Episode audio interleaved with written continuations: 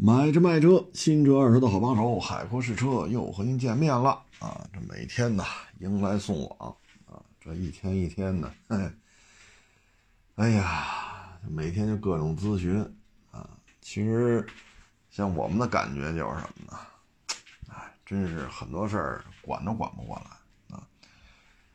你像这有咨询的，验车怎么验的？有咨询，这车该年检了，怎么检？啊，有的咨询四 S 店买车怎么砍价去？还有咨询怎么找工作的？啊，还有咨询怎么学视频剪辑的？哎呀，你说这车管所电话打不通了，让我问我来，啊，就是我替你打呗，打通了我开车找你去。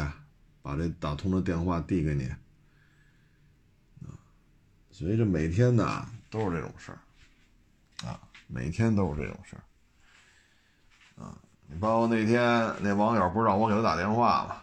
行，给你打。你说什么皮实耐用的大众车，啊，什么皮实耐用啊？那我们推荐的就是自吸自动挡的 Polo 桑塔纳。朗逸呢有点重，因为车大，所以这套动力系统带着有点吃力啊。你自己不嫌肉就行啊。所以相对的呢就是 Polo 和桑塔纳啊，不爱听啊。你说我这儿同时接四个电话，一个卖陆巡的，一个卖霸道，一个卖 A 八啊，然后再接他。您说您买这车也跟我也没关系，是不是？我这又不卖新车，你说你电话听着，我这这么多电话，我还陪着您聊，我们也没说不行，你问别人去吧，我们也没说一直陪着你聊，啊，他还不爱听，啊，哎呀，你说我还给他发个语音，我说这么着，给你单独录一期，啊，回头第二天就能听见了，啊，今天再一看，好嘛。哎，人家已经微信已经把我那什么了啊，所以你看见没有，吃力不讨好。你买什么车跟我有什么关系啊？我给你打电话，行，我给你打，打了五六分钟啊，我这这么忙啊，再发微信不回了，再再给人录一期节目，人也不听了。你说有人就是什么呀？好人做不得啊，好人做不得。一天到晚都是这些事儿，啊，唉，所以有时候我们觉得 不管是最好的啊。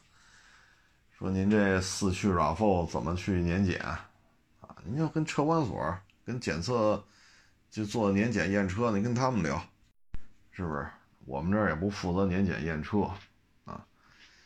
说您这个，唉，方方面面这种事儿啊，反正现在这社会就是好人做不。嗯，昨天吧，哎，昨是昨天吧，我说了一下那什么，就是那个十四五岁俩小孩儿啊，骑无牌照的摩托车，非法改装，超速，他俩还没驾照，撞伤三个警察，你看到没有，就有就有人就开始写评论了，啊，那意思就谁让你拦车的？所以我就觉得看完这都觉得这家长怎么教育的呀？全世界任何一个国家，只要有交警，他就有权利上路去对车辆进行检查，对吧？他穿着警服，他码了这个桩桶了，他也有这个警示灯，啊，啪啪啪一闪一闪的，他也放了桩桶了，他为什么不能拦车呀？啊，所以就是觉得，就是很多时候吧，觉得我合适就行，我不管别人，啊，我得痛快喽。我得痛快了，啊，那您你说，我们说什么好啊？啊，你车管所电话打不通，你让我给你打去，我我我干什么呢？我这我这一天一千多块钱成本，我这干什么呢？啊，所以这现在这有些人咨询吧，啊，你包括你像前两天那个，你都买完车了，你还问我们了，那么说不好。说不好你又不爱听，那你为什么不直接说这车我已经买了呀？买了就买了，跟我们有什么关系啊？你买的是新车，那么说你不爱听你就甩脸子，所以现在这社会啊，就是好人做不得，实话不能说，啊，你就哄着他。你说那那天让我给打电话那个是黑龙江的吧？什么卡车之星，什么卡车之友啊？那微信名，咱就跟陪着他聊嘛，没问题。你买速腾 1.4T 加双离合没问题，挺好的啊，使得住，去吧。你要这么聊，不就不得罪人了吗？是不是？唉，所以现在这个，唉，哦对，今儿还一视频，挺有意思。啊，是一雅马哈 R 一，啊，逆行，好家伙，三上三下，中间带隔离墩啊，逆行，啊，然后还跟这交交警追他，他快停下来了，等交警停在前边，交警准备下车，再拧油门再跑，连续跑了三次，三上三下六车道，中间有隔离墩，能上逆行骑去，然后回来发朋友圈。还要炫耀，啊！我说这要干什么呀？这是在为禁摩限摩添砖加瓦呀！三上三下六车道，您逆行，这显然不是什么乡村小道啊，啊，城市主干道啊！哎，这都是自己痛快了，啊，还发朋友圈炫，那警察找不着吗？你这。天网系统查不着你这台车吗？你这么长时间在马路上行驶，所以各位呢，就是出去骑车呀、开车呀，别由着性子来。大的形势啊，对于摩托车盯得很紧，就别自己给自己的添添佐料了啊，自己给自己上眼药，真是犯不上。你包括这开车也是。你看之前那个是顺义吧，还是哪儿？一女的开 SUV，他从直行道并到右转道，啊，后视镜里没看见摩托车，他也没打转向灯，并过来。并过来之后吧，你后边摩托车减个速就完了呗？不的，得从这车和右侧那隔离墩中间，啊，在右转道啊，从那超过来，愣挤过来之后，把这机动车别停。就开始骂你个大傻什么什么什么，啊骂这女的，然后呢，在这机动车前面急刹车，啊，然后两条腿伸开，啊，再晃画龙，那意思就是我能别你，你能你敢怎么着我呀？这个案例吧，就是我们看完之后什么感觉呢？我给举个例子啊，之前呢，在北京啊，一老大爷开车，前面可能有路况有什么原因吧，开的慢。后边摁喇叭了，他呢就说后边这辆车摁，好那后边正后方这辆车说我没摁，是别的车摁的。这大爷就不干，拉开车门，吐了一口痰，啊，呸呸呸，吐痰。这大爷什么后果呢？拘留。啊，其实不论是汽车、摩托车，啊，其实在马路上开还是多一些什么呢？和谐，多一些礼让。你说你别停，现在在马路上一辆社会车辆别停，另外一辆社会车辆就因为他按喇叭呀，他是打灯并线了呀，他是没打灯并线呀，然后就要怎么怎么着，我想说的就是什么呀？人和人之间呀，没有必要，啊，就中国呀还是一个熟人社会，见着熟人客客气气的。见着生人骂骂咧咧的甩脸子，打灯也不让你并，不打灯也不让你并，啊，按喇叭就不行。所以中国有时候你看嘛，就是一熟人社会，啊，就是一熟人社会，加你微信了，咱是熟人，问呗，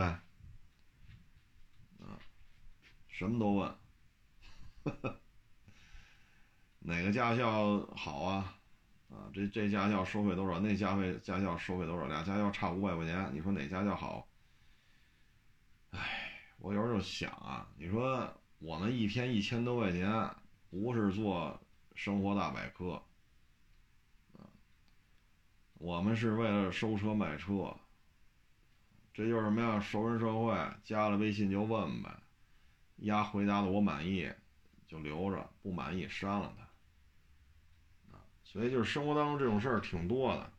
开车的时候呢，也是熟人社会的一个体现，熟人对熟人可客气了，啊，哪怕按个喇叭这个那是都没事儿。但是，一到马路上，那不不可能都是熟人啊。北京六七百万辆私家车呢，你都认识，这。这你也不大现实吧？所以有时候开车呀，陌生人之间因为隔着这个座舱啊，陌生和陌生之间礼让的少啊，礼让的少啊。这个呢，我觉得小时候吧接触的那会儿，我跟现在不太一样啊。为什么呢？现在呢，你说八零后、九零后几乎。包括零几年啊，几乎这二十多年，这二十多年全是独生子女啊。那现在呢，八零后、九零后，社会当中已经是社会中坚力量，岁数再大点的呢，基本就是退休半退休了。所以说，你看啊，尤其是年轻一点啊，咱们国家这个文化呀，上下五千年。他针对独生子女的文化几乎没有传承什么，因为咱们就没有独生子女这个概念，一直就是能生多少生多少，所以就是孔融让梨啊，就这个啊，什么司马刚砸缸啊，还是司马光砸缸啊，所以咱们传承下来的都是这些东西，啊，包括一些神话故事也是，啊，也都是一帮兄弟、一帮哥们弟兄什么的。但是现在这个为什么这种这种现象越来越多呢？可能就是独生子女现在社会当中啊社会中坚力量独生子女的概率啊非常高，非常非常高啊！所以在家里呢可能都是这个那个啊，唉，所以有些事儿吧，说什么好呢？虽然说现在国家也是号召多生孩子，但实际上很多事儿不是号召能解决的。就像昨天咱说那话题似的，两口子挣了一千万，这学区房怎么买？四十多平的买吗？钱够，买完了没有意义，没法住啊。你不买，俩人都是寒窗苦读啊，从外地考到北京来，拿了北京户口。容易吗？不容易。他太明白上学的重要性了。那现在在北京了，这资源呀，是吧？这跟老家不一样了，他就感觉竞争压力了。他希望自己的孩子比自己过得还好，所以他要去从学区房开始抓起。那真是说挣到一千万，按说不老少了。你说一买学区房，啥也不是。所以现在这个 多生孩子吧，应该说对于以后的这种社会的和谐啊，可能更好一些啊。你包括人和人之间呀，多一些礼让啊。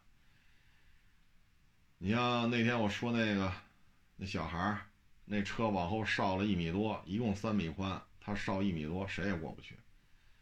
你说我这挨个敲门问，我还不知道报警最简单吗？我又不是没电话，我他妈一兜子电话。算了，挨个问问，啊，耗了就十分钟一刻钟。你瞧瞧，一说，你瞧那说话的那态度，还跟我急眼，你就报警去，你报这那，呵家伙，这就是什么呢？自己家里头就自己是太上皇，啊，所以才会有这种。所以中国就是一熟人社会，陌生人见陌生人，这种冷漠，这种拒绝，啊，是很常见的。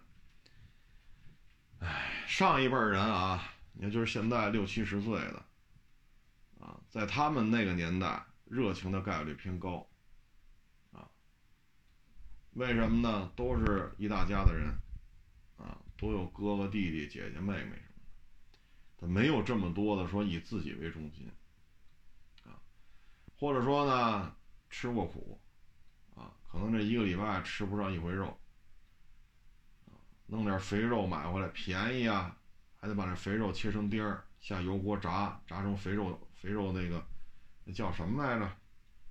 肥肉渣吧，应该叫，炸成肥肉渣。撒点盐，说吃饭能吃点肥肉渣，就米饭。哎呦，这今天可舒坦了。你搁现在谁吃啊？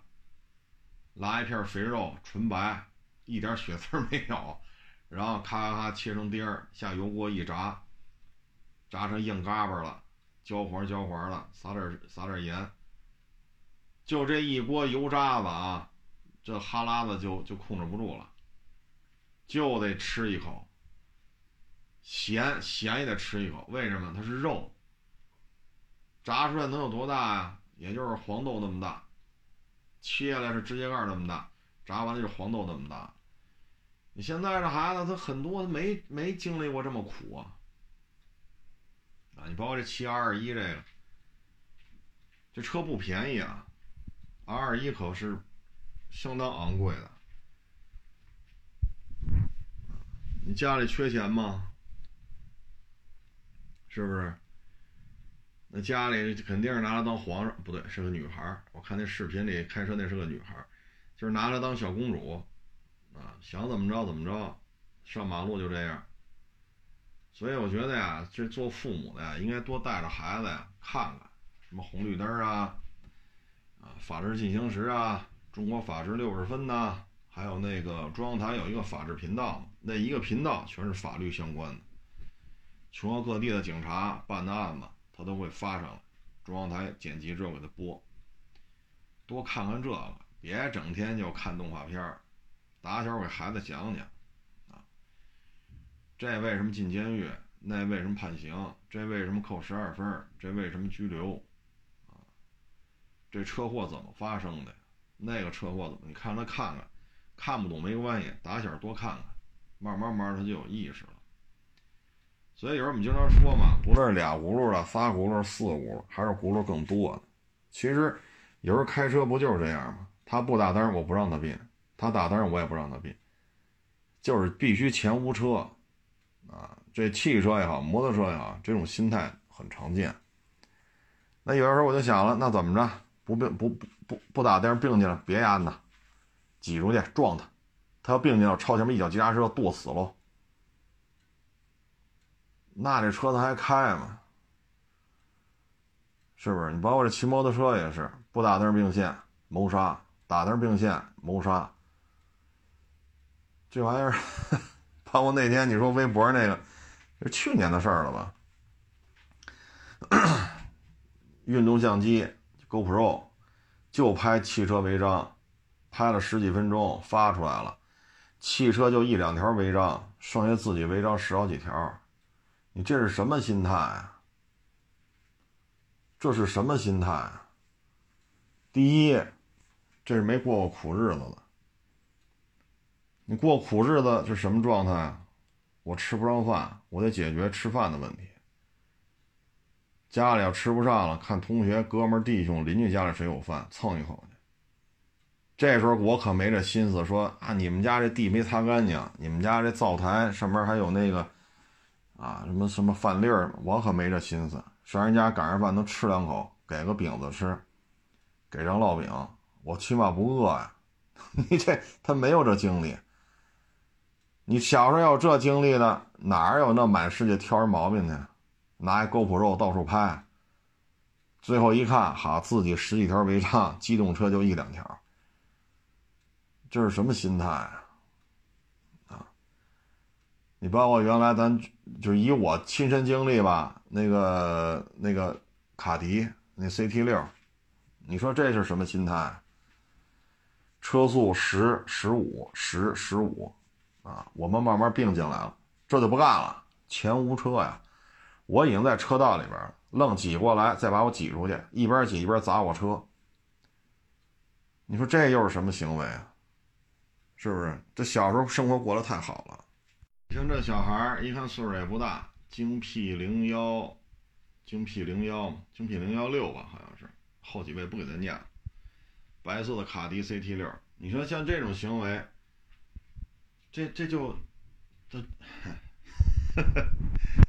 小时候没过过苦日子啊，也不懂得谦让啊，唉，所以只有这种情况才会出现这种情况，才会出现这种驾驶方式。所以，现在吧，就是一个心态的问题。因为咱们这五千年，其实文化底蕴够，但是关于独生子女这一块儿，还真没有。再一个呢，最近这二三十年吧，生活越来越好了，咱这听众朋友也没有说谁一个礼拜吃不上一回肉，还是菜市场买那最便宜的那个白，那纯白肉了，就是就是大油嘛，说白了就是，好回家切成丁儿。搁油锅里炸，炸完撒点盐末，谁还这么吃啊？哎，没过过苦日子，也不知道谦让，所以在马路上开车才会这样啊。其实顺义那个那骑哈雷的，别那个那那开汽车的骂那女的这个那，前面急刹车。让两条腿伸开，还画龙，那意思就是只能我别你，你你别不了我吧？这个那，那哥们岁数不小了，不是二十出头的愣头青了。所以有时候我们就觉得吧，你说，唉，无法弄啊，无法弄。我们现在想说的就是什么呢？就这种形式啊，该自律一定要自律。你闹来闹去，今儿别个车。明儿撞俩警察啊，撞仨警察。虽然说未成年吧，后又骑着 R 二一拿警察开斗，这只是在为禁摩限摩添砖加瓦这就是真是家长也应该带着孩子多看看这些东西啊，什么《法制进行时》啊，《中国法制六十分》呐，红绿灯啊啊，其实各个电视台大点电视台基本上都有这种。呃，都有这种栏目吧，啊，带着孩子看看啊，别自己都嫌烦，啊，嗯，还有一个也是跟交通沾点边，沾点边啊，是一交通系统的，啊，一个是开什么的呀？反正老板开了一买卖，跟汽车沾边儿啊，我就不说是那什么行业了，啊，他呢底下一女员工。长得还挺好看，身材也还可以啊，就做这直播，宣传他们那个他们单位吧，老板也挺高兴，提高知名度嘛，招生也费劲，这样的话提高知名度，报名的人多啊，然后做直播的时候呢，就有这直播打赏，打赏来打赏去，啊，结果一男的。给这女的打赏了十好几万，又加微信，又送礼物，这个那十好几万。这男的呢，就是坐飞机还是怎么着就来了，就要跟这女的上床。这女的就不干，那男的就火了呀，说我都花了十好几万了，毛没毛都没摸着，这哪行啊？就把这女的给杀了。啊，那你这跑得了吗？是不是？杀了人了，命案必破，很快就抓着他了。那现在这事儿呢，我们想说的就是什么呢？网络直播啊，当然你说网络不许卖东西，这不合适啊，因为什么呢？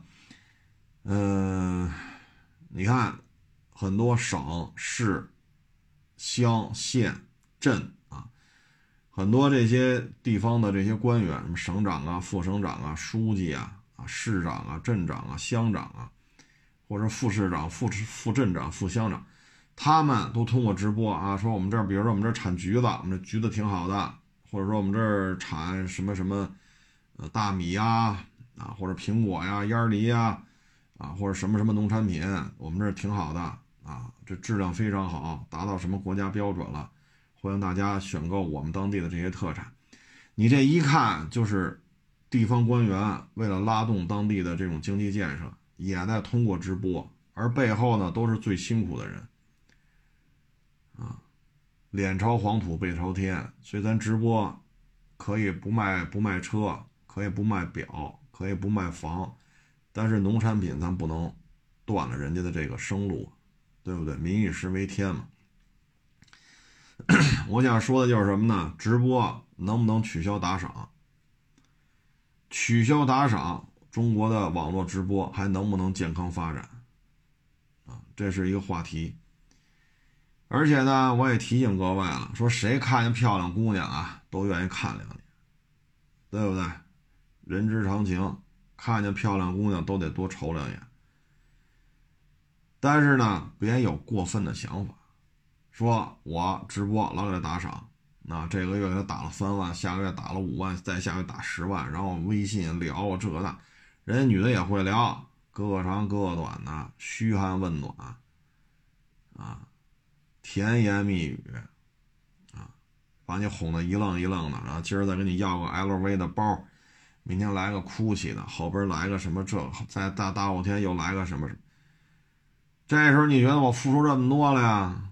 我不能啥没得着吧？一旦你有这个想付诸于行动了，你会发现啊，没戏。人那女的，你以为陪你一人聊呢？人家是一个组织啊，人家是一个团体啊。可能人家通过这女主播，人线下可能陪一百个男的在聊。你这儿弄三万，他这弄八万，那谁弄十几万？他陪你睡，陪得过来吗？捞够了钱就爱谁谁了，您明白这意思吗？所以自己家里有老婆孩子，你说还出来愿意看一眼美女，这能理解。但是不要说再为这事儿一掷千金啊，几万十几万，你上网搜搜去，还有上百万的呢。最后媳妇儿也知道了，能不能不离婚吗？你最后说媳妇儿跟你离了，因为这个。上法院判的时候，财产分割倾向于媳妇儿，不倾向于自己。为什么？婚姻存续期间，拿家庭当中大量的资金去给网络女主播打赏，而且私信还送了人家很多礼物，还都很很昂贵。你这是什么行为？然后还约人家，试图跟人家睡一觉，人不搭理你，闹了翻了这个那，那法院能同情你吗？肯定是同情女方。就是自己的媳妇儿，财产分割肯定倾向于人家。财产分割本身就没占着什么便宜，拿了很少一部分。这边呢，再给人家几万、十几万、上百万，人女主播也不搭理你，因为你没钱了。这边媳妇儿离了，所以这时候引发的人间悲剧可多了。大家上网一搜，太多太多了啊！还有那未成年人，十五六、十六七，好家伙，没钱。偷偷他爹妈的钱，给人转钱，啊，给人转账，太多了。所以我就觉得，各位说看见美女了，都愿意多看两眼，赏心悦目的，这能理解。但是不要再有什么我给他打二十万，能不能陪我玩两天？你不要有这种想法。有了这种想法，其实他希望给你这种暗示。让你才会觉得给他钱会有回报，但是你给完钱之后，当你不给了，立马就断。你明白这意思吗？有太多家庭因为这种事散了，然后因为男的打赏，女的这个那个，最后男的啥也没得着，女的拿了钱不搭理你了，又引发了多少斗殴，又引发了多少场诉讼？有的呢不杀人不打人。上法院诉讼，那这钱怎么给你往回聊？对方是成团队、成组织的，他怎么跟你要钱都是有话术的。经过律师一个字一个字、一个标点符号一个标点符号的捋，他用这么着跟你聊，这钱你就要不回去。所以我就说嘛，直播啊，咱把打赏功能给它取消了，你看这直播还能不能健康的发展？或者说有了直播打赏，我们的直播当中又有多少问题这？这这这话都是值得值得探讨的啊！所以啊，自律不光是开车、骑摩托车，这自律也体现在生活当中啊。很多时候吧，你说娶媳妇儿啊、结婚、生孩子，这个过程至少也得四五年啊，从双方认识到熟悉，到谈恋爱，到确定关系，到准备这个结婚，到结婚。然后再到结婚之后，再要孩子，再把孩子生出来，怎么着也得四五年的时间。这四五年，你才完成了这个整个家庭结构的这种变化。然后你再把它给弄离了，这一离，你这，你像如果这种原因离了，财产分割，法院肯定倾向于媳妇儿，不倾向于自己。这么一折腾，那边女主播也不搭理你了。这边一闹，你这心情一一郁闷，你没有个一年两年调整不出来，调整出来之后再来这么四五年，再去找，再去结婚，再去生，你算吧，你就这么一折腾，这女主播这么一折腾，十一二年出去了，假如说你二十五找对象，三十岁啊完成了娶妻、结婚、生孩子。三十一二岁开始看直播打赏，离了，等你再完成这循环，快四十了，三十七八了，啊，大好青春都耗费在这上头了，接了离，离了接，接了接，接了离，离了接。你要真是咱就性格不合，天天鸡毛蒜皮的事儿，这这这刷牙是是是是捏着牙膏尾巴，还是捏牙膏中间啊？是拿杯子就水这么刷，还是哈腰的？嘬那水龙头的水去刷，就为这点事儿，天天打那也行，那咱确实过不下去了，啊，那咱确实过不下去了，那就离吧。他要不是这事儿，你说本来过得好好的，非偷着跟女主播打赏这那，你这一下子啊，这个从认识、谈恋爱、热恋、考虑结婚、结婚、办婚礼、怀孕、生出来，把孩子稍微拉扯大点。比如说能上幼儿园了啊，三岁，这个过程啊，六七年，六七年七八年，啊，如果生出来为止，那这差不多也得五年左右，啊，四到五年，等孩子上幼儿园，那七到八年了。你这么一个循环，再来这么一循环，你二十五的话，你这么折腾两回，你就四十了。而且你还别忘了，你还要承担一次离婚所带来的财产损失，给女主播的财产损失，然后离了婚之后，你前一窝生那孩子的抚养费按月你还得支付，然后你钱少这么多，还得重新创业，再白手起家，再折腾这么多年，四十了。所以有些时候呢，就是看见漂亮姑娘都愿意看两眼，这都能理解，但是呢，不要有什么出了圈的这种行为。啊你后果很严重，啊，唉，所以有时候看这个命案，啊，或者说诉讼，啊，这边诉讼要他还钱，这边媳妇打离婚要求离婚，唉，累不累啊？这真的是自取烦恼！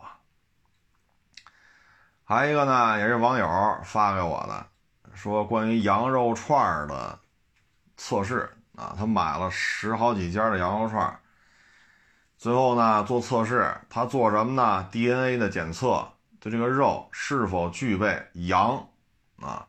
羊肉串肯定是羊嘛，是否具备羊的基因序列？结果呢，十三个十三家买的羊肉串，有差不多三分之一多，一半不到，没有检测出羊肉的基因来。然后再一查啊，鹅肉。猪肉，啊，就这个，唉，所以有些人说这个，这个羊肉，其实这个案例我说过多少年前了呀？十大几年前了吧？得，我夜里去批发市场弄了条羊腿，给它拉家来，然后分割腌制，第二天哥们来了，片成羊肉串现烤。啊然后吃，告诉我这不是羊肉，我勒个去！我说这他妈羊腿还在呢，我你自己闻闻去，这闻闻这味儿是不是羊肉？这他妈一整个羊腿没骗多少。哎，那不对啊！我天天去我们家楼下那羊肉串，怎么不是这味儿啊？我说那你自己骗，你看这是不是羊肉？自己骗，自己跟那儿骗，自己烤。哎，这那我吃那家是什么肉啊？我说你这，我这我就没法聊了。我说我一脑袋玩担保，我请你上家吃饭了，我确实给你去批发市场夜里头。啊，十二点一点我去批了个羊腿回来，这羊腿还在，它确实是羊肉。啊，然后你我骗的，你说你说我这不是羊肉，那你自己骗，拿刀咔咔剁。所以这个餐饮呐，它有些事儿，哎，没法弄，啊，没法聊，啊，为了利润嘛，你那羊肉差不多得三十大四十磅，啊。差不多就这个价位，啊，一斤你大串小串你能出多少串然后你卖多少钱呢？烧烤师傅多少钱？这，你说你是这店租，你你得总得有个地儿吧？咱不能说都夜里后半夜弄个三轮马路边烤去吧？你总得有个地儿吧？你要有个地儿怎么办？房租，这些都是成本呐，啊，所以有些事儿真是，唉。没法聊啊，嗯，现在呢就是看各位的这个动手能力了啊，看自己家里边这个做饭的状态了。你比如说，你点一个外卖，土豆丝盖饭，便宜的十七八，贵的二十多，啊，也有再便宜的十五的，啊，你说三块五块没有，啊，土豆丝盖饭三块五块，现在你买不着了。但是呢，你说你自己买一土豆，自己蒸一盆米饭，啊，你是醋溜的啊，是弄点干红辣椒呛一下，还是说这土豆丝儿，或者说切成土豆片儿土豆片儿土豆片里搁点肉片儿啊，你稍微像这种稍微勾点芡的，哎，有点汁儿，哎，这淀粉浓啊，里边有肉汤，有土有土豆的淀粉，你稍微弄点勾点芡，出点汁儿。啊，那这拌饭也挺好吃的。你要弄那种干辣椒炒这个土豆丝儿，它也下饭，辣的嘛。那这也没多少成本呢，是不是？但是现在呢，这个外卖啊，其实也是很尴尬。你说卫生有保证吗？咱也不知道啊，因为很多店呢，它的店面很小，它恨不得就是居民区啊、地下室啊，或者就一间小平房啊。操作间啊、仓库啊、睡觉的地方、起居啊，都在这一间屋子里。所以现在这事儿吧，确实咱也说不清楚。你现在让外卖平台去落实所有参与它这个餐食供应的这种卫生体系的考核，其实也做不到。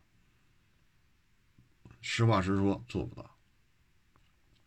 啊，它需要的是足够的商户量，它需要的是量。它大数据好看，然后风投啊，股票价格呀，是吧？投资人呐，股民呀，啊，这才怎么怎么地？所以有些时候咱也不好去聊这事儿。你就说十八一份十五一份土豆丝盖饭，你说一定做的干净卫生吗？反正端过来你看着还行就行了，因为这不是堂食。所以现在你说这个吃饭吧，唉。然后有一网友跟我问说：“这个红烧牛尾是特好吃吗？”我说：“是啊，原来很多年前节目当中我说过红烧牛尾，因为我自己原来做嘛，啊，当然最近这几年饭都不会做了，不是不做，是都不会了，啊，是都不会了。那之前呢，嗯，做过红烧牛尾呢，非常的香，啊，非常的香。”你说你做牛肉，啊，这个给我感觉同样的做法，牛尾就牛尾巴的这个香气啊，真是应该说整个牛肉各个部位做下来，牛尾巴红烧是最香的，啊，他还跟我说这事儿怎么怎么怎么一回的事儿呢？也是说这个，嗯，也是一特有名的一个红烧牛尾的一个店倒闭了，啊，说也好几十年了，啊，嗯，这说什么好呢？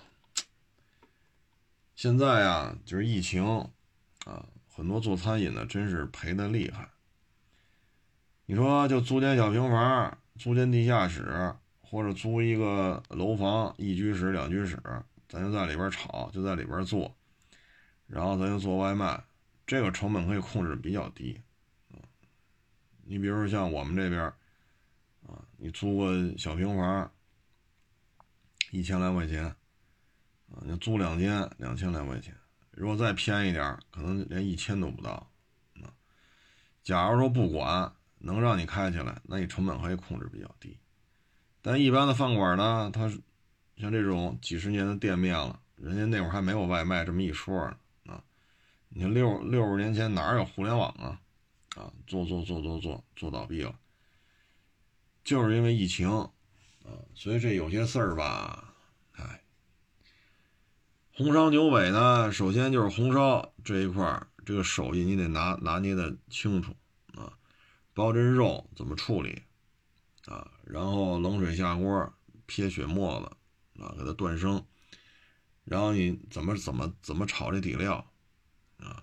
炒糖色是必须的，对吧？炒糖色，炒完呢，炒炒完糖色之后，蒜末啊，就是葱姜蒜、香叶、花椒大料，然后再添再加点别的啊，然后按照红烧这么做，这东西确实香。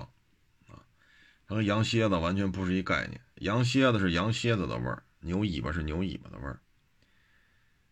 但是咱们这边呢，吃牛尾巴的少，我最近也没怎么关注啊，也不知道这些年，还真没看见哪个哪个超市啊，哪个菜市场专门卖牛尾巴的，卖牛肉的有的是。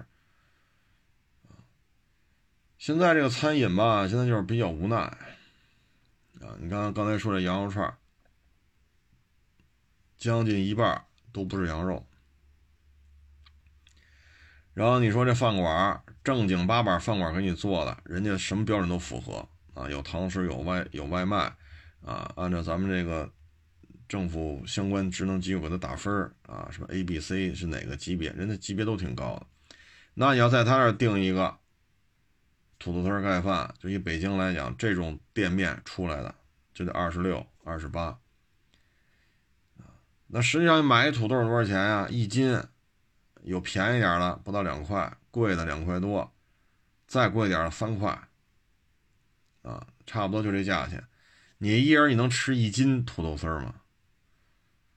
对吧？你说大米，大米这价格也差不多这样，你也不能一次吃一斤大米啊，对吧？你要蒸一锅饭，切一个土豆丝儿，你这。哎呀，你这一顿肯定吃不完，那这成本才多少？他给你要二十六，他给你要二十八，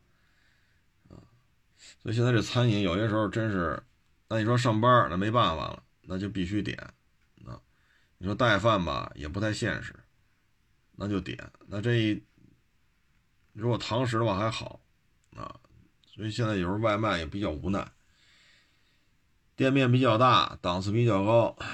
这菜价都比较贵，然后呢，做餐饮盈利又比较困难，可是价格不低呀，哎，那盈利还是困难，所以你就特好奇了，那这钱都谁挣去了呢？啊，所以这就是现在餐饮的一个现状啊，所以现在这餐饮业吧，就属于认认真真干，嗯，坚持历史传承的，其实很难活下来啊，嗯。就包括这个六十年的牛尾，专门做红烧牛尾的啊，也关门了。哎呀，这说什么好呢？啊，所以现在一说这外卖吧，也是吃，也有不吃的理由；不吃吧，也有吃的理由。有些人像我现在也挺忙的，你这有时候中午怎么办呢？你不也得吃外卖吗？啊，这也没办法。像我们边上这些外卖呢，像土豆丝儿这种盖饭就很便宜了，十一二块钱，啊，十二三也就这样，带点肉的十四五，肉多点的十六七。我们这是北五环外，距离五环将近十公里吧，得。我们这就这么个状态，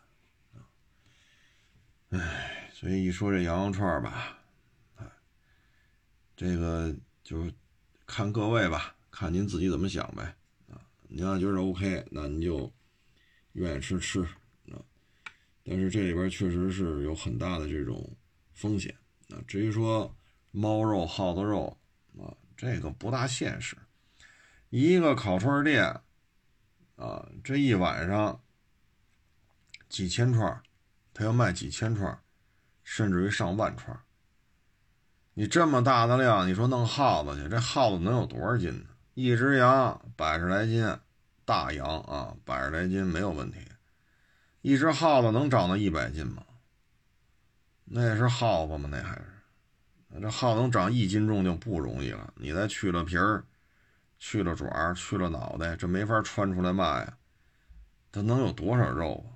费了半天劲抓只耗子，你还别让它咬着，还给它弄死了，剥了皮，去了内脏，剔下肉的，你能剔下二两来吗？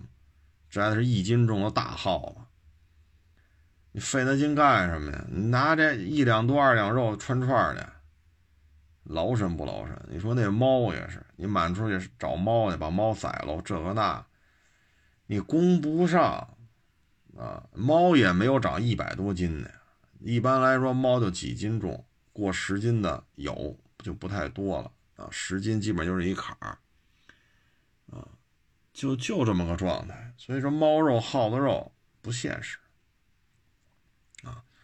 猪肉呢，它也不会说跟像咱们说啊，那它用点什么猪后腿儿、猪里脊、猪前腿儿，那你想多了。一般啊，干这个的都是一些。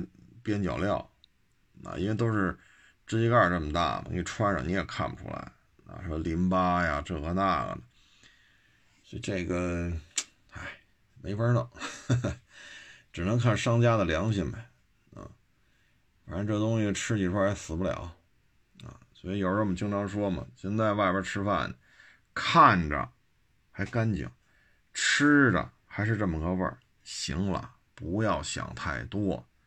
闭着眼睛吃就完了啊！你一想太多，很多事儿就别干了，这就是现状啊！哎，咱就不说这餐饮业了，咱就说这足球。哎呀，这两天，实话实说啊，李铁当教练，这这一场我没看，因为我没有看的习惯，更愿意去实战啊。包括小时候更愿意去踢啊，不愿意去工体去看国安队比赛，更愿意去踢。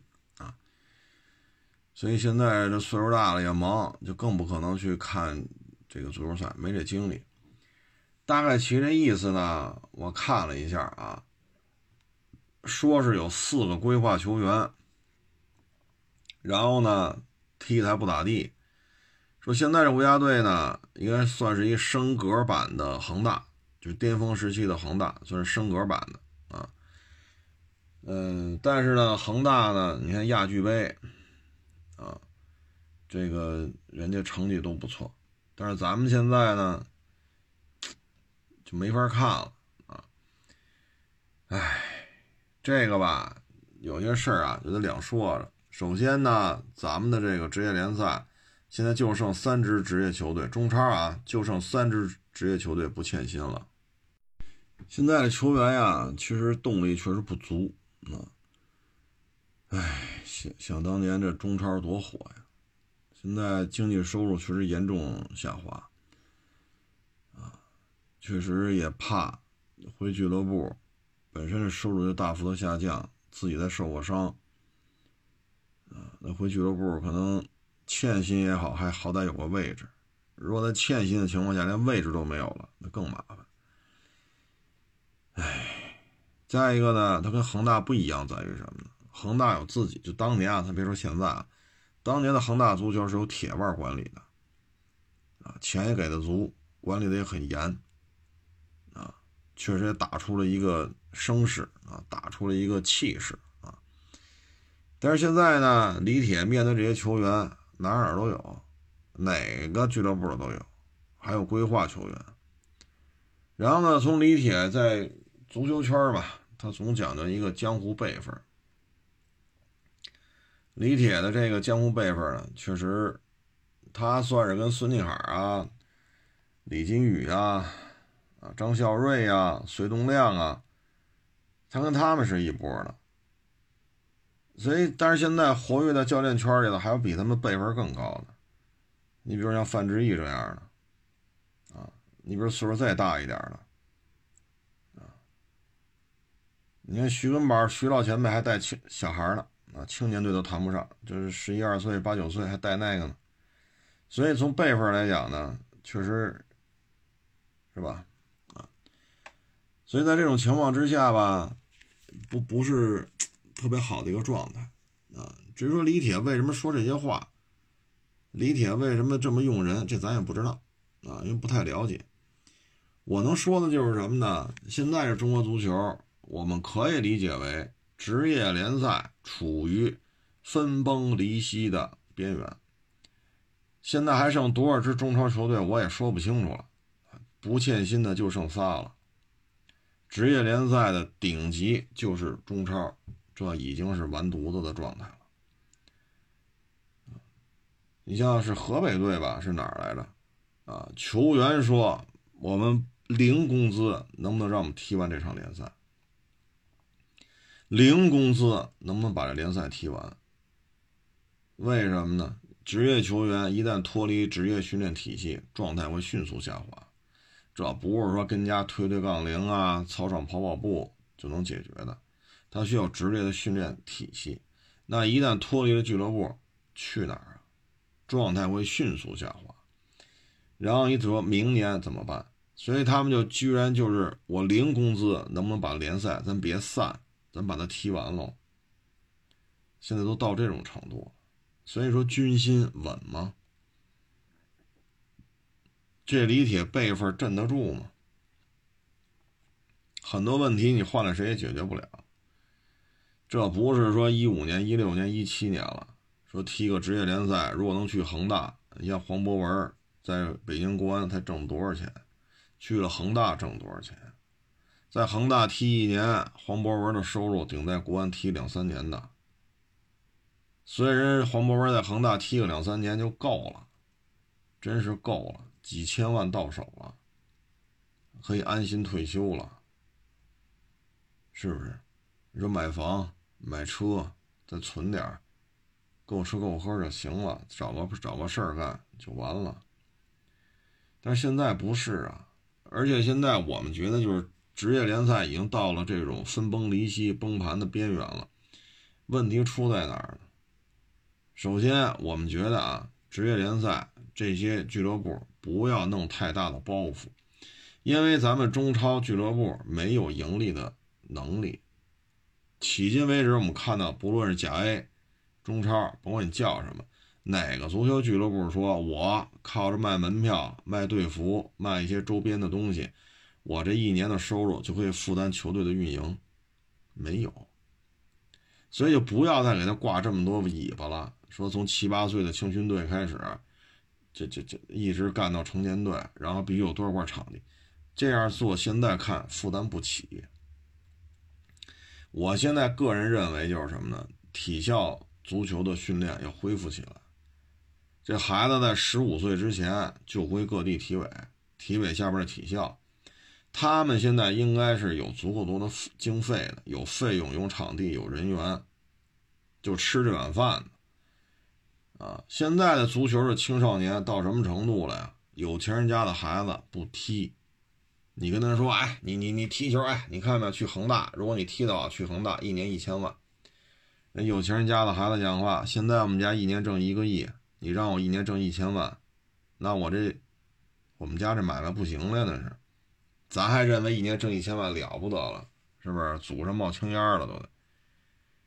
那你说这这不是钱的事儿？你去你哈，你这就能出名。我跟你说吧，你去了恒大当球星，你就大明星，你说用得着吗？费这劲呢？跟我爸要五百万给我砸，找那编导，找摄像，找剪辑，找商务，给那个短视频平台每个平台砸二百万，我得上首页。对吧？微博砸钱，短视频平台砸钱，啊，这儿砸钱那儿砸钱，我要上首页，跟跟我爸要五百万，先把钱砸了，再要五百万雇人拍，我一样能当明星啊！我费那劲呢，我跟我爸要一要一千万，明年的今天我就要一千万粉丝，我要作为大网红，不用租车去，我们家就有劳斯，我们家就有法拉。我们家就有八百平米的大独栋别墅，我们家就一千平米四合院，加拍去，人家搞定了，不就当个名人吗？我明年这今天我就是名人了。所以有钱人家的孩子人不来，而现在呢，足球俱乐部为了平衡这成本，现在说踢一年足球，说十二三岁、十四五岁，一年不扔个七八万，踢不下来。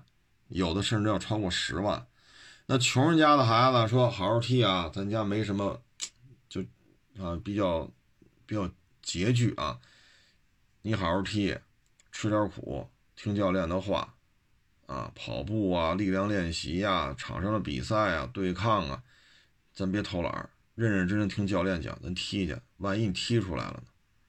万一你能踢到职业俱乐部呢？是咱别说一千万，你挣一百万。咱们家都没见过这么多钱呢，但问题是穷人家的孩子踢不起啊，富人家的孩子瞧不上啊。那一年七八万，一年八九万，甚至一年过十万，那很多贫困一点的家庭，人说一年才挣七八万，你这学费就要七八万，交不起。那爹妈把钱都给孩子去踢足球，那爹妈怎么办呀？啃树皮去，啃砖头去。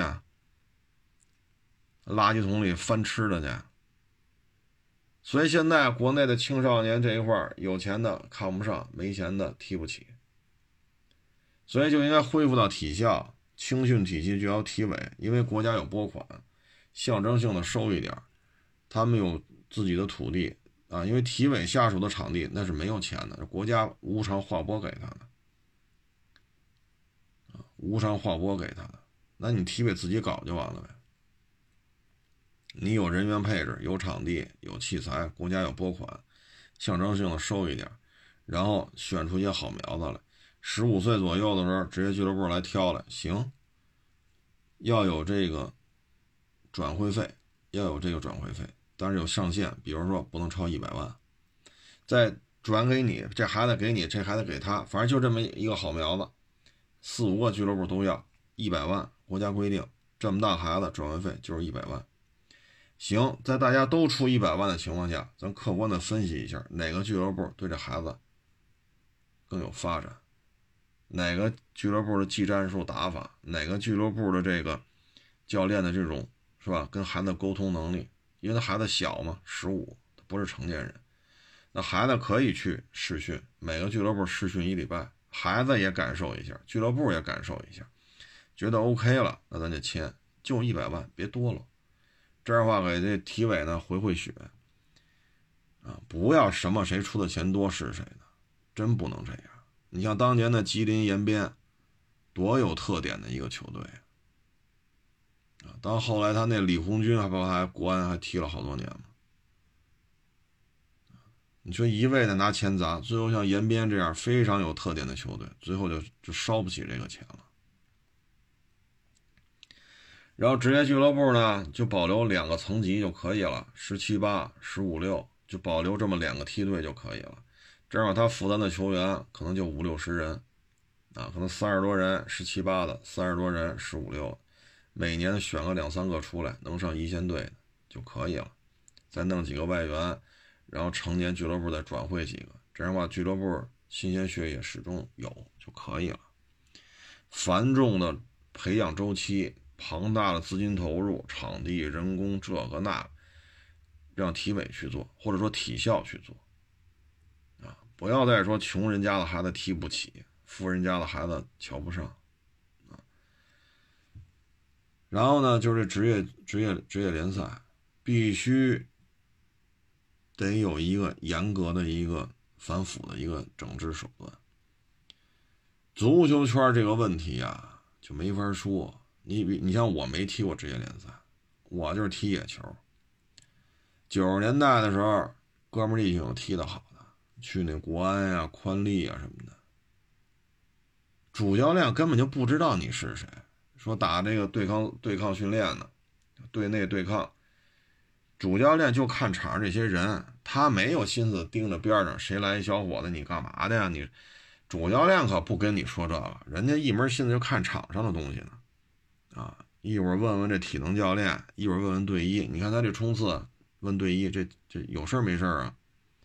一会儿问体能教练，这为什么这冲刺他应该跑得更快啊？你之前训练怎么练的呀？这主教练他在边上看，他看的是这个。所以这时候谁来给你引荐呀？是你可以来试训了，领队这关怎么聊？助理教练这关怎么聊啊？踢得很好，去了没有？你站着吧，一边站着去，谁搭理你？咱们没有一个，哎，就这里边啊，有些事咱没法说那么明啊。还有一个呢，像足球圈就是关系的问题。你比如说范志毅这辈分。比李铁高啊！我前两天微博转了一个，就是范志毅接受采访。你看，范志毅第二台采访，那就开始骂大街了。咱不敢说范志毅，假如上来把李铁弄走，这范志毅又怎么怎么着了？这咱也不敢这么说啊，咱也没这把握。但是呢，你就说用人来讲，就范志毅这火爆脾气。范大将军嘛，横刀立马，唯有我范大将军。这人球场上、球场下都是暴脾气，踢球就打架，退了役了还打架，这人就是暴脾气。但是你记住了，在这种高对抗、有身体接触的这种大的这种团队运动当中，这种才华横溢的球员，他就是暴脾气啊，他这样人就是脾气比较暴躁。那你你你说领导看得惯吗？这范志毅在英国也踢过呀，对吧？那会儿来讲，那一批球员，孙继海是年轻的，张恩华、徐宏、范志毅啊，孙继海、李金羽、李铁、隋东亮啊张孝瑞，还谁来着？啊，魏克星，啊，魏克星也是暴脾气，就这些都非常有性格的球员。你，你有时候上面领导啊，他有些啊，就说到这个问题了。他有些领导是行政手段弄上来的。你比如原来那蔡振华也是搞球类运动的，成绩那不用说，没没毛病。人家蔡振华搞小球的时候，搞乒乓球没毛病，那成绩杠杠的。现在哭嚓。啊，不是现在，就是之前，库嚓管这大球来了，管足球。你这种玩法，这就，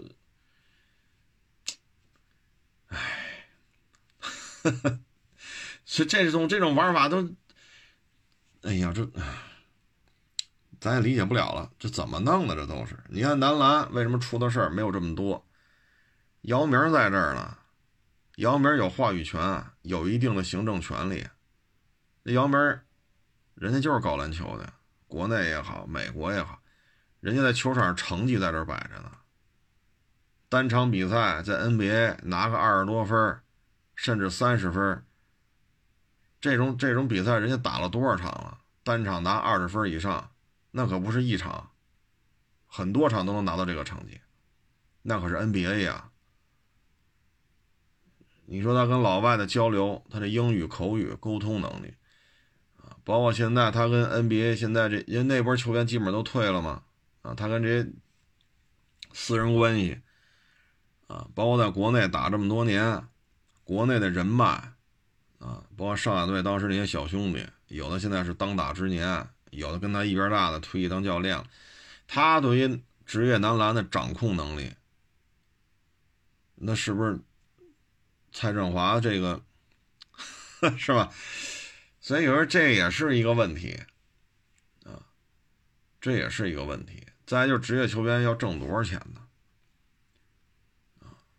都一千多万，一千多万，二十二个正式一队的球员，您要都开这么高薪水，一千多万，那您那老外呢？五百万美元，八百万欧元，一千万欧元，主教练再挣多少？好家伙，这中方球员就得干你两三个亿，外方球员包括教练又干你两三个亿，您一年没六个亿，人工费都抹不平。那其他的呢？说从七八岁开始，这若干个梯队啊，你肯定是越岁数越小，基数越大呀。你可能七八岁，你可能就是五支球队；十二三岁的时候，可能就剩两支球队；十五六岁的时候，可能剩一支球队；十七八的时候，就剩十几个人了。然后从别的买几个过来，弄几个好苗子过来，哎，可能十几个、二十个了。那这么庞大的这这波这波人的费用怎么算呀？再说踢球需要场地，睡觉得有宿舍呀，还需要队医，需要器材。他们出去打比赛，交通费用怎么算？这一年下来，你没个十个亿玩不转呢。所以要职业俱乐部，我咱就别照着阿贾克斯学了，咱这国情不一样。说二十年前阿贾克斯光卖球员的挣多少钱？那是阿贾克斯，咱们国情不一样。事实证明现在不灵了，就搞到十五岁以上，弄两个层级的就完了，降低职业俱乐部的负担。然后做限薪，职业球员顶流就值多少？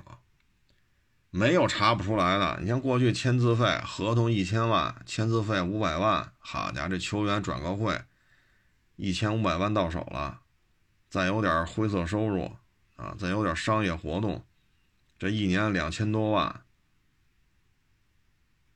那你这这对俱乐部来讲，这个运营是不是你要做出限薪？嗯，不要弄成这么高了。刚才说那吉林延边多有特点的一支球队，李红军，还有那什么来着？那哥们儿我忘了叫什么了。最著名的一句话就是“中国足球完了，中国足球没戏了”，那是他最有名的一句话。那哥们叫什么我忘了。后来他儿子踢球去日本踢去了吧？好像就是他。唉。所以不要说一味的高工资高工资，啊，因为你像当年辽宁队十连冠的时候，八十年代九十年代初，那会儿辽宁队拿十连冠，辽宁队的队员也这么开工资吗？你包括那会儿国安队的工体不败，跟这些俱乐部球队踢，那都能是，那好家伙目露凶光啊！就差白刀子进红刀子出了，那拼起来那个凶狠。你说那是就能挣多少钱呀？你现在就不一样了，一说踢国家队，哎呦，我不能受伤啊，我得上场，我得这样的话，我今年本年度我属于现国家队的现任球员，有出场记录，我只要维持出场记录就 OK 了。这样的话呢，我在俱乐部的位置就比较稳定，然后再谈工资、谈转会费、谈签字费、谈商业代言，我这段位。就会高一些，所以国家队必须要去，但是在国家队不能受伤，因为国家队一个月给不了几万块钱，比赛赢了也落不了一两万美元。然后我在国家队 OK 保持上场，训练比较认真，然后上场好踢踢半场踢行了，我这个明年的收入就有保证了。现在已经到这种程度了，你说九十年代的时候，北京国安在工体跟这帮老外踢，能挣多少钱？那会儿怎么就不想着说，我跟他们踢，对于我联赛的合同啊，这那没有什么意义啊，我得保我的球队的这一线的这个位置，这那没有。你回想一下，二二十多年前，工体不败，面对老外就是不服，那什么劲头子？那会儿有这么多钱吗？包括再早八十年代、九十年代，辽宁队十连冠，那会儿有多少钱呢？那会儿是为了荣誉而战，那会儿是因为爱足球、喜欢足球，经济条件、物质条件、技术支持都非常差。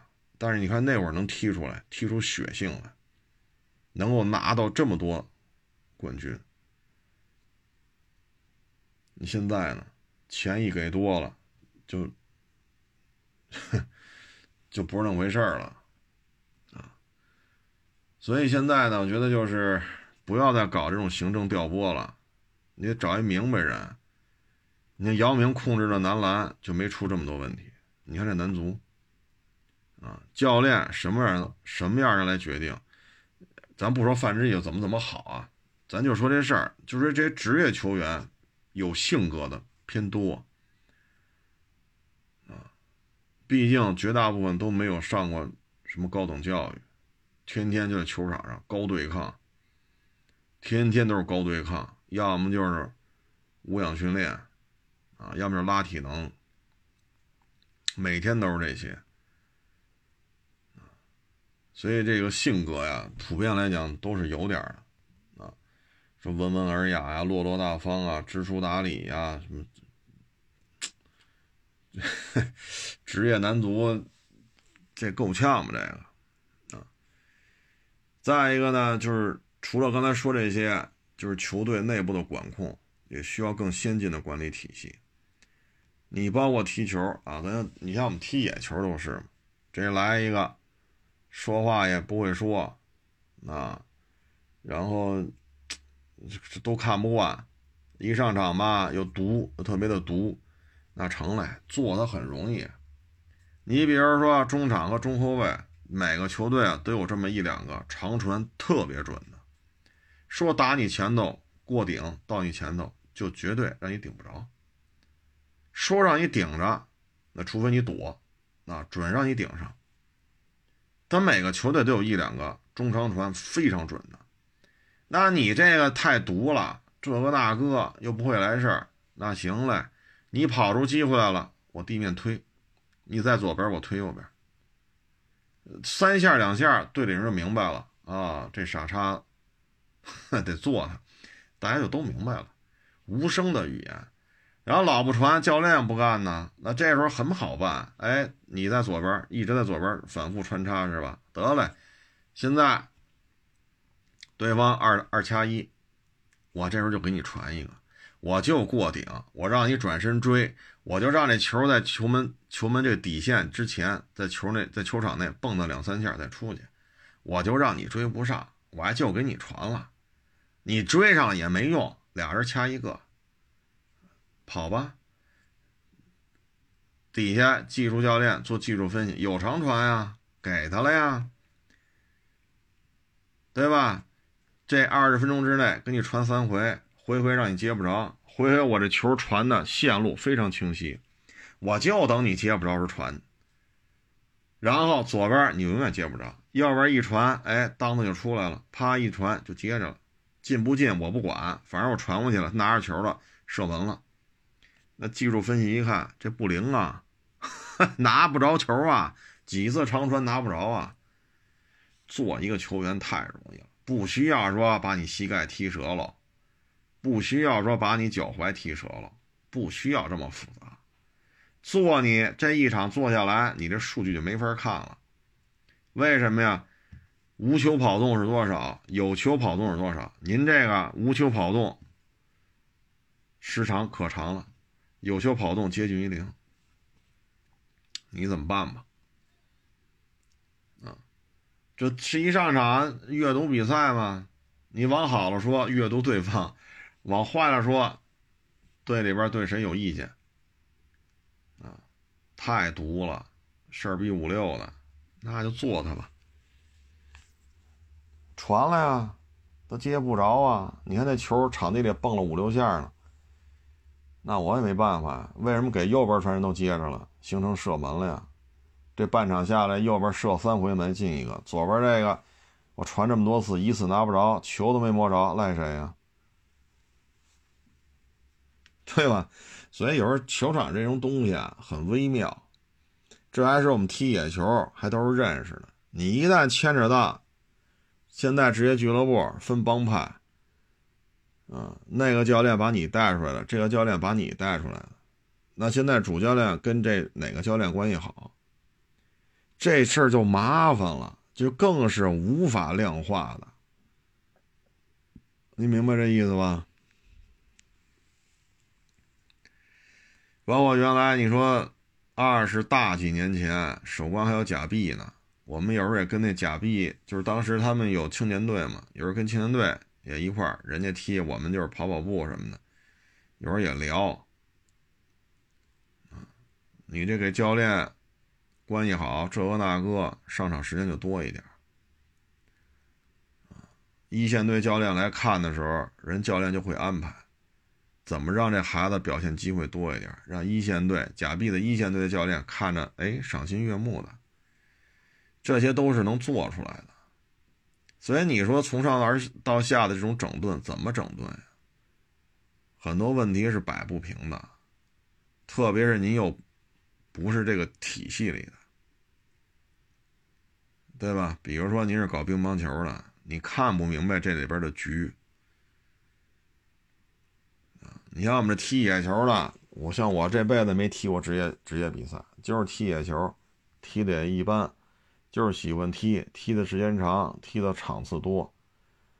就场上这点事儿，你怎么弄？你做技术分析分析吧，给他传了呀。上半场传仨，传四，一个拿不着，好不容易拿一个，又被对方给封堵了。这种事儿太 easy 了，very easy 啊！所以你这么一下来。那右边这个肯定跟我，是吧？这都好着呢，为什么呢？给你机会啊！你丫进了球了呀，你能不念我好吗？那个不对付，不对付就不传，尺寸拿捏的可好了，以至于看到中后卫或者中场开始走长传了，往左前传了，其他队员都不跑了，就知道这个传球过去，就是让他拿不着的啊。所以这个足球啊，太复杂了，啊，太复杂了，明白人才来管，别找外行来管。什么行政体系的这那职业官员，不要找这些人。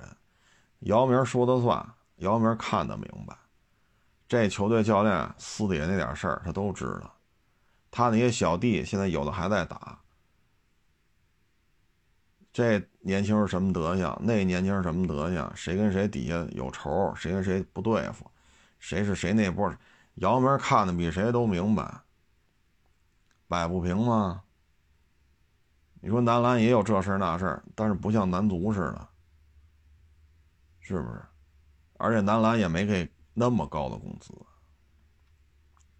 说一个球员连签字费带工资、带奖金、带商业合同，再带一些。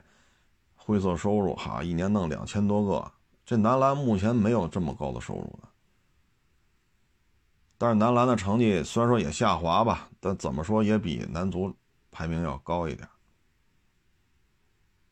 就是说从上到下都需要整顿的体系，应该做调整，恢复体校、体委他们在青训当中的作用，让穷人家的孩子能踢得起球，他们有这个夙愿，改变家庭命运。交纳比较低的费用就能接受职业足球训练，减少职业中超啊，包括什么我不知道现在叫中冠还是叫中甲了，反正就是这个几级职业联赛俱乐部的负负担啊，不要弄那么多了，他负担不起啊。然后工资要做上限，没你我跟你说没有查不出来的，只要纪检委、纪委要查，没有查不出来的。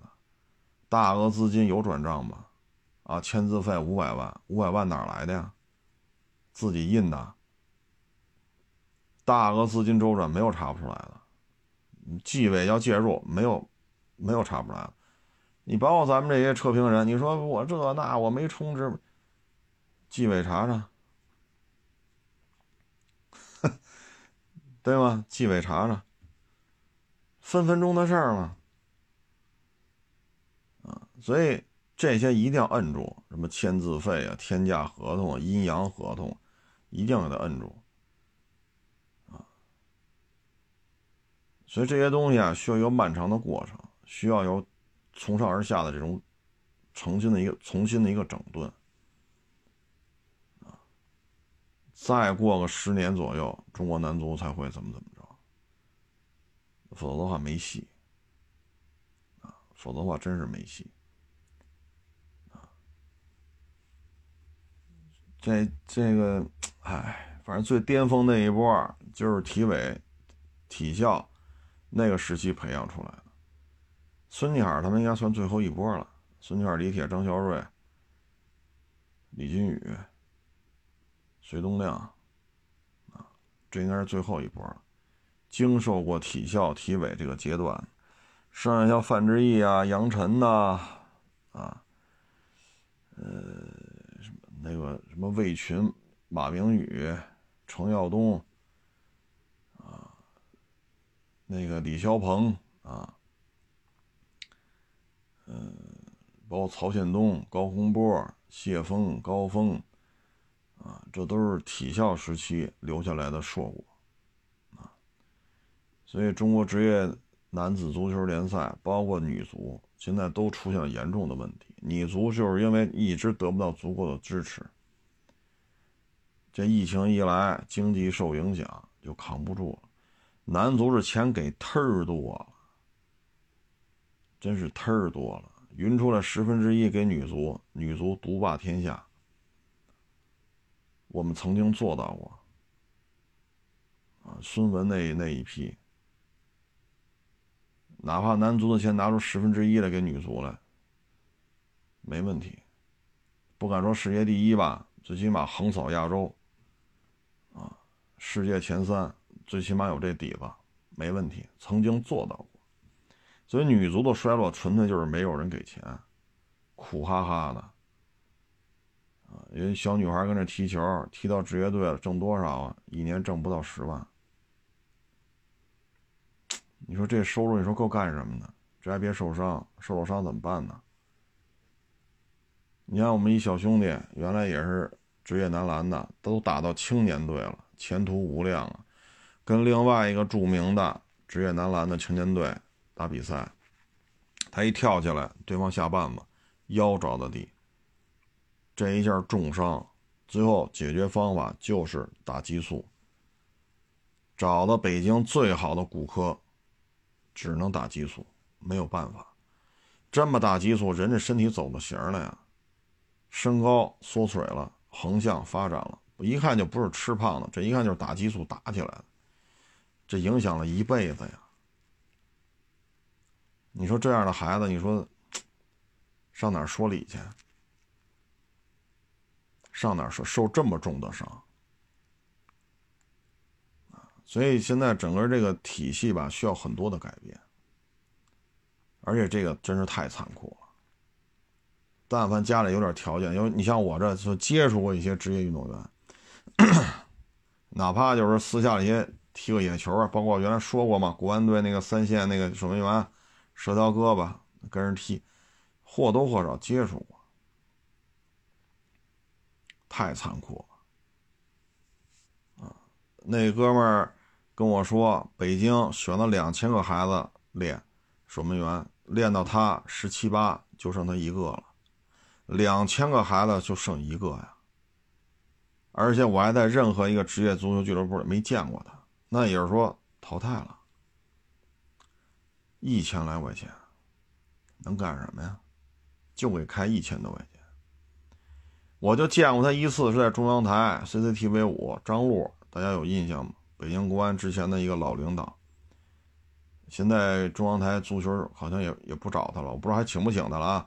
也是解说员，啊，就中央台带跟着他去国安队采访，哎，你说这孩子不错啊，让张璐拿一球，嘣，左边踢一个，右边踢一个，让孩子扑，我就那么见过他一次，电视上，再也没见过。当时只当时张璐说这孩子天赋不错，嗯，表现挺好，有潜力，然后就。然后就没有没有没有然后了，所以这个，唉，太残酷了，啊，没有足够的热爱，没有足够的动力，真是练不出来。你练出来了，没有出路，也是废。所以这个需要重新梳理一下。你看我身边接触过的啊，就算有所了解的，你说腰，男篮那个打了激素了，这些孩子怎么办？谁给他们一个交代？你像那个练练练练成这样了，最后所有的职业俱乐部当中没见过这孩子，这又怎么办？他们的出路怎么办？所以中国男足需要改变的东西太多了。你只不过说现在李铁这这这个语言表达能力啊，控场能力啊，我只是新闻发布会啊，新闻发布会控场能力这那情绪梳理啊，情绪控。这已经不重要了，因为这已经是个烂摊子了。从官方媒体都开始批评李铁，从这个角度来看，他这帅位做不长了，做不长了啊！但是他在与不在是一回事，未来十年、二十年怎么办啊？方方面面你怎么去解决？球队说投资冠名，球队有诉求。那你现在又要求中立化，又把这企业名字去掉，那企业干吗？瞎折腾，怎么怎么瞎折腾怎么来，怎么拆台怎么来，所以这里边牵扯的问题太多了啊！哎，说起这就痛心呐，说起来就是痛心啊。这也不是咱能解决的，啊，这是需要自上而下成体系的进行改变，才能够如何如何，啊，希望中国男足越来越好吧。其实水平更高的还是女足，啊，我们有时候就应该反思，为什么别的国家人口只有我们的几分之一、几十分之一？人家职业女子足球运动员的注册数量能到十万、一百万、五百万，而他们人口只有我们的几分之一、几十分之一，人家是怎么做到的？为什么这么多女孩愿意去做这职业女子足球运动员的注册，愿意接受各种大大小小职业足球俱乐部青训体系的这种训练？这是为什么？为什么家长愿意把孩子送去？为什么昨天咱聊了，说那么牛的一对夫妇，啊，名校毕业，外地考到北京，拿了北京户口，奋斗了十年，攒了一千万，一买学区房，就怕就就差眼泪都掉下来了，只能买个四十多平的，以为自己很成功，一到学区房这儿，两口子眼泪都快下来了。你能说他不努力吗？你能说他智商低吗？他已经很努力了，这已经是佼佼者当中的佼佼者了。那又怎样？为什么家长愿意去拼这学区房？为什么家长不愿意把孩子去参加男篮呀、女篮呀、男排呀、女排呀、男足啊、女足啊？为什么不愿意去参加这些？这些都是需要反思的啊！但是这些问题就超出我的智商了。啊，我这头发也不富裕啊，我也没这功夫思考这。我这店里一千一天一千多块钱成本，我现在考虑是这个。哎，钱给的越少，踢的越好。你就反思吧。当年的辽足十连冠，职业联赛初期，你看国安才挣多少钱呢？你说跟国外这些俱乐部踢是有联赛积分啊，是算你代表国家队呀，还是有高额的奖？什么都不算，就是玩命，不在乎受伤。包括这一茬的人成熟了之后，那个世界杯米卢当教练的时候，那会儿收入有现在高吗？但是为什么那会儿练的是这么的认真呢？取得成绩是。迄今为止，中国男足成绩最好的时候，现在一年一千多万，一年两千万，钱是得到了，成绩呢？所以说，现在这职业联赛分崩离析的这种临界点，推倒了重来吧，已经这这这样烂摊子了啊！包括那些低级别联赛的。一月一万，好家伙，招这么一个球员能接到好几十份的这个简历。有时候我就想，二十多岁大小伙子跑这踢，一个月挣一万，这就是什么呢？还希望保持一个训练的状态、比赛的状态，看看明年能不能再上一级，去上一级别联赛，还是有这个想法的。但是就是别受伤，真的是不能受伤。受了伤，连这一万块钱都挣不着了。那你说二十多岁大小伙子出来干，挣一万很难吗？但是到这儿一万块钱的月薪，二十多人来争，啊，所以现在应该说已经到了从上到下都处于一种，唉，尘归尘，土归土的状态，行了，这不多聊了啊。最后也奉劝各位啊，不论是非机动车、机动车啊，互相礼让，互相谦让。